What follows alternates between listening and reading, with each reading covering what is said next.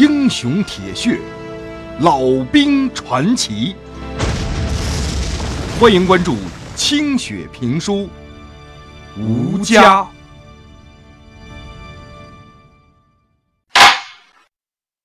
上回书说到，身怀六甲的玉兰被鬼子的飞机给惊动了胎气，在那之后啊，他原本火烈的性子。变得谨小慎微，甚至杯弓蛇影，门槛儿都不敢迈了。这麻子妹啊，就说她是被惊了胎气；黄贵儿的婆娘呢，说是潮气侵了。反正啊，玉兰是病了，不发烧，不头痛，就是眼巴前发黑。现在这孩子已经是肚子里边越来长得越大。用药也不敢放肆啊，把老旦给急的抓耳挠腮的，没办法，只能天天盼着那娃儿赶紧出来，免了他娘的罪吧。山坳里头传来的打靶声清脆悦耳，可是，在老旦听来却是淡淡穿心。旦哥，想你的翠儿不？还说这干啥呀？现在照顾好你才是正经，想又能咋样？想多了现在也没用。现在俺就是想你能赶紧好点生娃的时候才受得住呢。我真是个享不了福的，才有了你的娃儿，就算不图些个能守你一辈子，怎么连这个十月都熬不过去？你看你。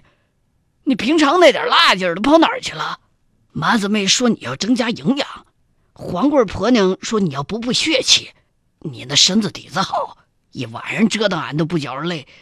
肚子里的娃儿你也别嫌它太娇贵。俺娘生俺的时候还在地里边埋粪呢，生了俺就拿粪筐装回来的，俺不也没事儿吗？说着话，老旦给玉兰换上了一块头巾。他们说他们的。我的命，只有自个儿知道。那点子精气啊，好像一说话就往外跑似的。想来是被鬼子的飞机把胆儿吓破了。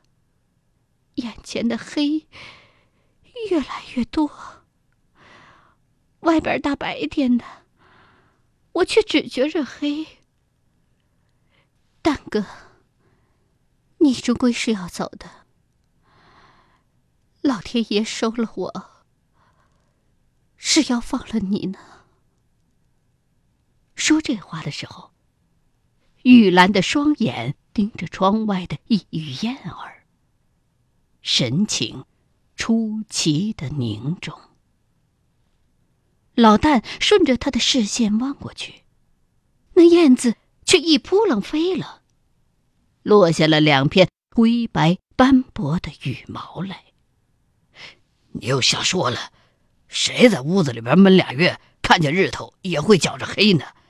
好歹就剩这几十天了，你别胡思乱想的啊！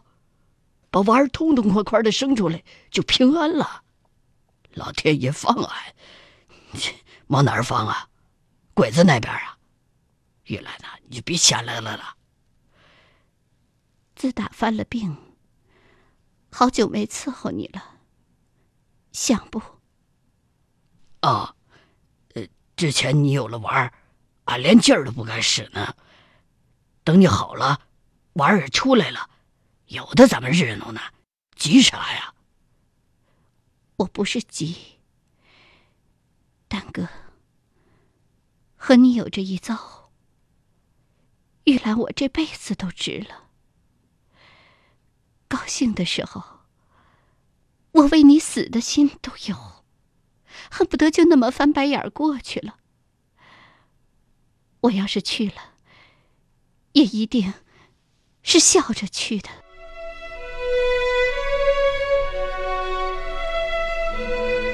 你看，你说着说着，你你就拐到这儿来了。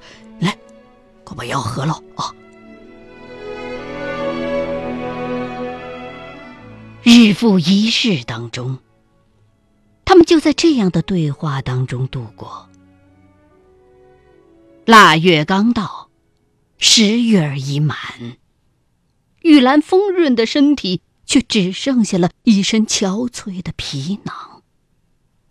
他们两个眼巴巴的盼着的玩儿，并没有如期而至。当寒风从黄家冲掠过的时候，老旦竟然已经听不到那肚子里的动静了。黄老官子从长沙城请来的郎中仔细看了之后，说：“玉兰的肚子当中已经是个死胎了，想办法保全大人吧。”可是，大人终究也没有能够被保住。郎中想尽了办法。那个死去的小生命离开的时候，仿佛彻底的带走了玉兰最后的一丝精神。他的身体和他的瞳孔一样变得空空的，曾经白皙的面庞就像腊肉一般黑黄，一双凤目也已是死气沉沉。一只飞虫从灯前掠过，都会让他觉得惊悸。老旦的悲痛无法言说，也跟着憔悴了下去。这可怕而缓慢的过程历历在目，如同黑夜里的梦魇一般无情。屋子里头，守护的人越来越多。亲戚朋友都来守候着女人最后的日子了。大伙儿一看，医生郎中都没了法子，就开始琢磨神鬼的手段。大仙儿请了，火符烧了，鸡头供了，豆子也撒了。三天三宿的折腾，可是玉兰却毫无反应。最后一天半夜，手持着符幡守在床前的老旦痛楚锥心。见几个大仙儿已经跳得颠三倒四，没了章法，他一步跳将出来，推开他们，仰天叫道：“老天爷，还俺的玉兰来！”天上云波翻卷。猛地钻出了一轮明月，一阵清风席地而起，将老旦的浮帆吹得哗啦啦直响。先留我一步！众人大惊，只见久病不起的徐玉兰这时候竟然坐起了身来，支着床边说话了。他神色镇定，语字清晰，一缕乌黑的头发在额前随风摆动着。大伙还没来得及接话，扔掉福幡的老旦还没来得及进屋，连大仙儿都没来得及收住蹦跳的腿脚。玉兰又说道：“蛋哥，你要记住。”翠儿还在，急着回家。玉兰，寻咱的孩子去了。说罢，女人就躺回到了床上。等老旦扑到跟前的时候，那双眼已经闭了。瘦削的面颊上浮现出两个深深的酒窝来。玉兰竟然真的笑着去了。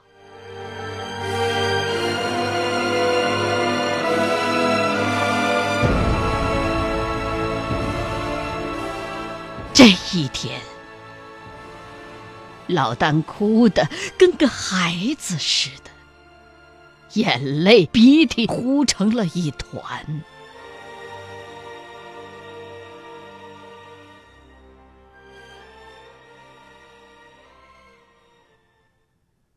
徐玉兰的墓就在麻子团长的旁边山坡上又多了一个普普通通的坟茔。老旦亲手挖的坑，并没有让兄弟们帮忙。他亲手给女人洗了身子，换了衣服，把自己的眼泪和希望一起和玉兰埋进了泥土之中。日升日落，老大经常坐在他的坟前，就像他活着的时候坐在他的身边。树上掉下来的叶子，他都会小心的从坟上摘走。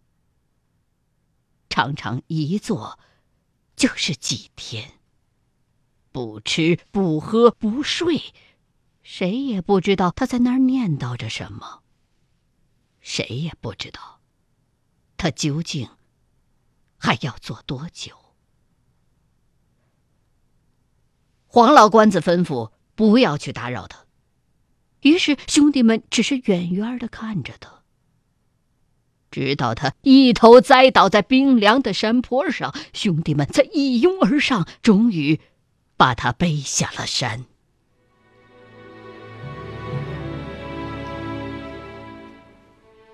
在此之后，老旦大病了一场。这场病持续了一整个冬天。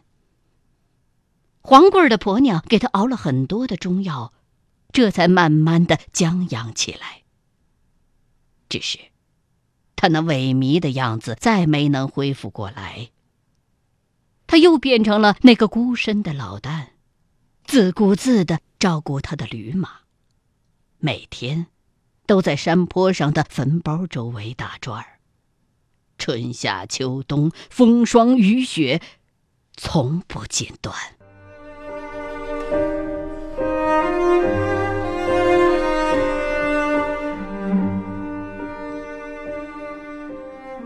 团长啊，你走了这几个年头，这张况变了。你说你干啥走的那么快呢？俺知道你想家，你家被黄河大水冲了，你觉着对不起你爹和你娘。可你咋就没想想你的弟兄们呢？没想想你那妹子？俺也知道你不愿意被俘虏，可你这样走，叫俺咋说呢？你是个能立大功名的将军呐！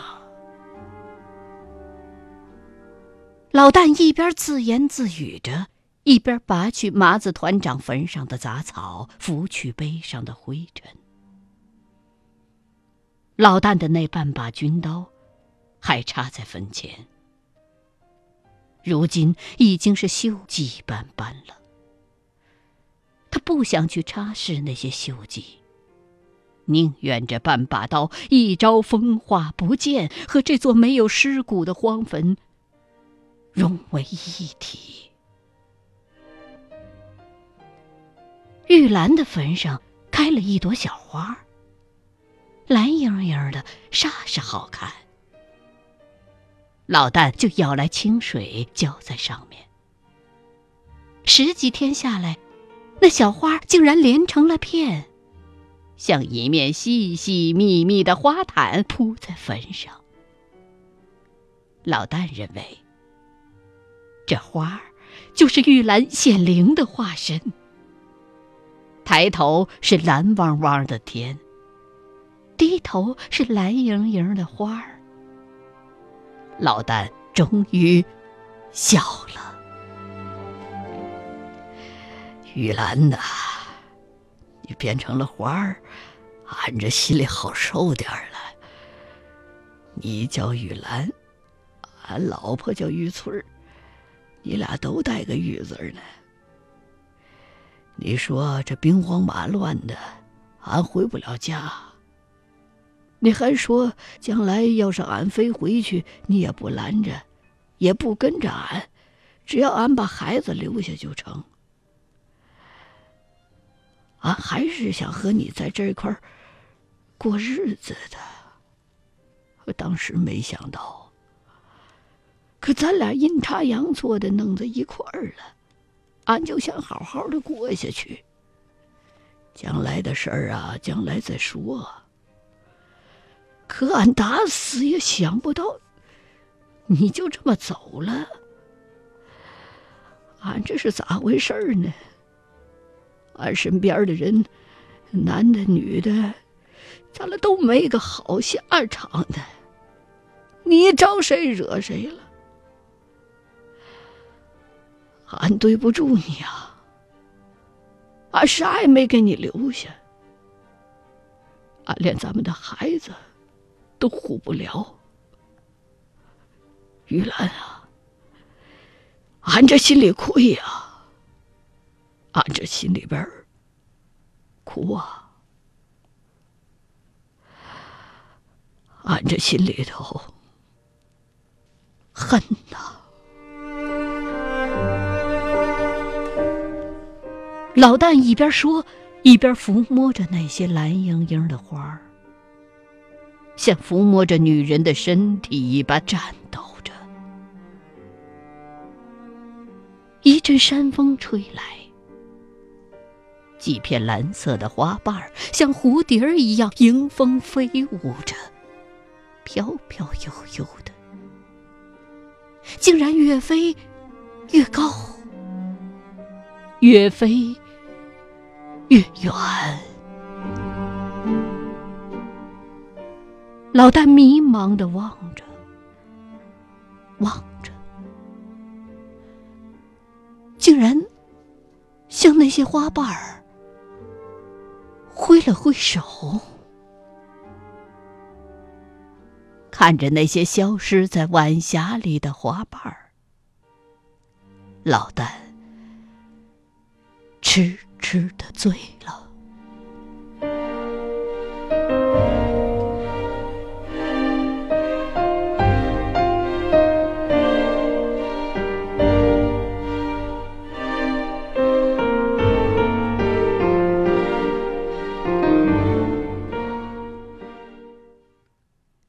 民国三十年年底，长沙城已经顶住了鬼子的第三轮疯狂的进攻。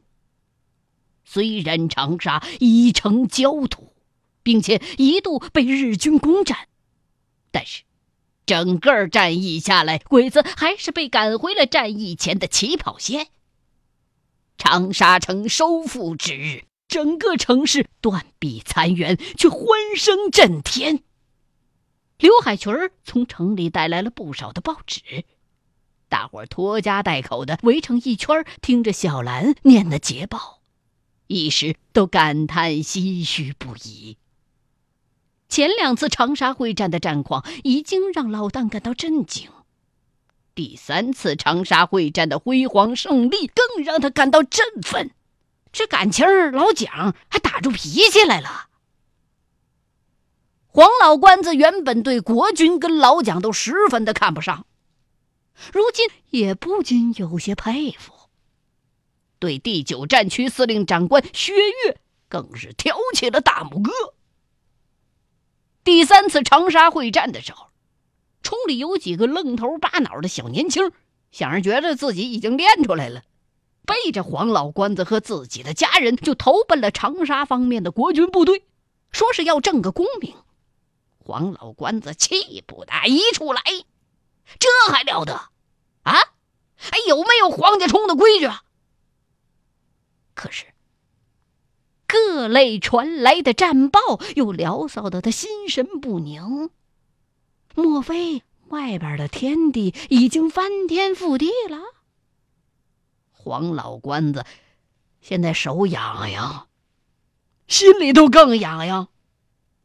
只是碍于自己曾经说过硬话，发誓说不再给老蒋打仗的，如今这面子上下不来，又不好跟老旦明说，就拐弯抹角的跟老旦商量，说要不咱爷俩找时间上趟长沙城溜达溜达。过了些日子，黄老关子的大侄孙子黄瑞刚。和老兵刘武他们家的二伢子从长沙城里边回来了，带回来消息说，守城部队的指挥官正是黄老关子当年的战友。一听这个，黄老关子这心里头就像揣个蚂蚁窝一样，麻痒难当了。老旦也听出了这老爷子的弦外之音，心里头明白，这是黄老关子老爷子这军人的天性在作祟。再说自己，在黄家冲这几年，安生过，生离死别过。如今怎么过都没求所谓了。但是，一想到不远之处就有那么多的国军弟兄在跟鬼子拼命，而自己还在这方外之地养驴喝酒，心里就有些愧疚难当了。就这么活下去，啥也不管了。鬼子的飞机屡屡经过黄家冲，这里边早非安生之地。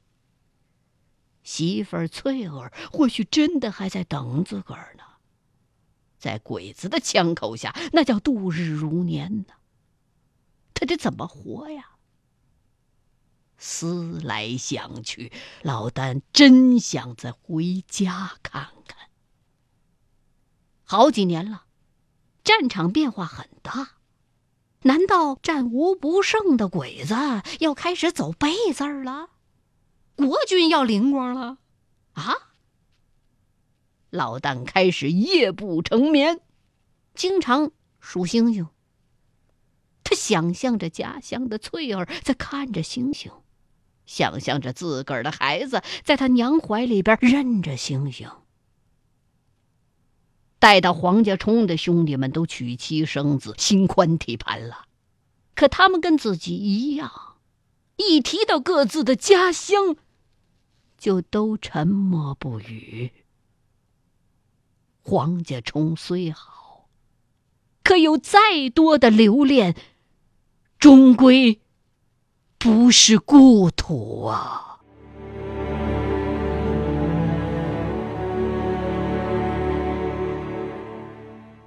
欲知后事如何，欢迎各位继续收听清雪评书《吴家》。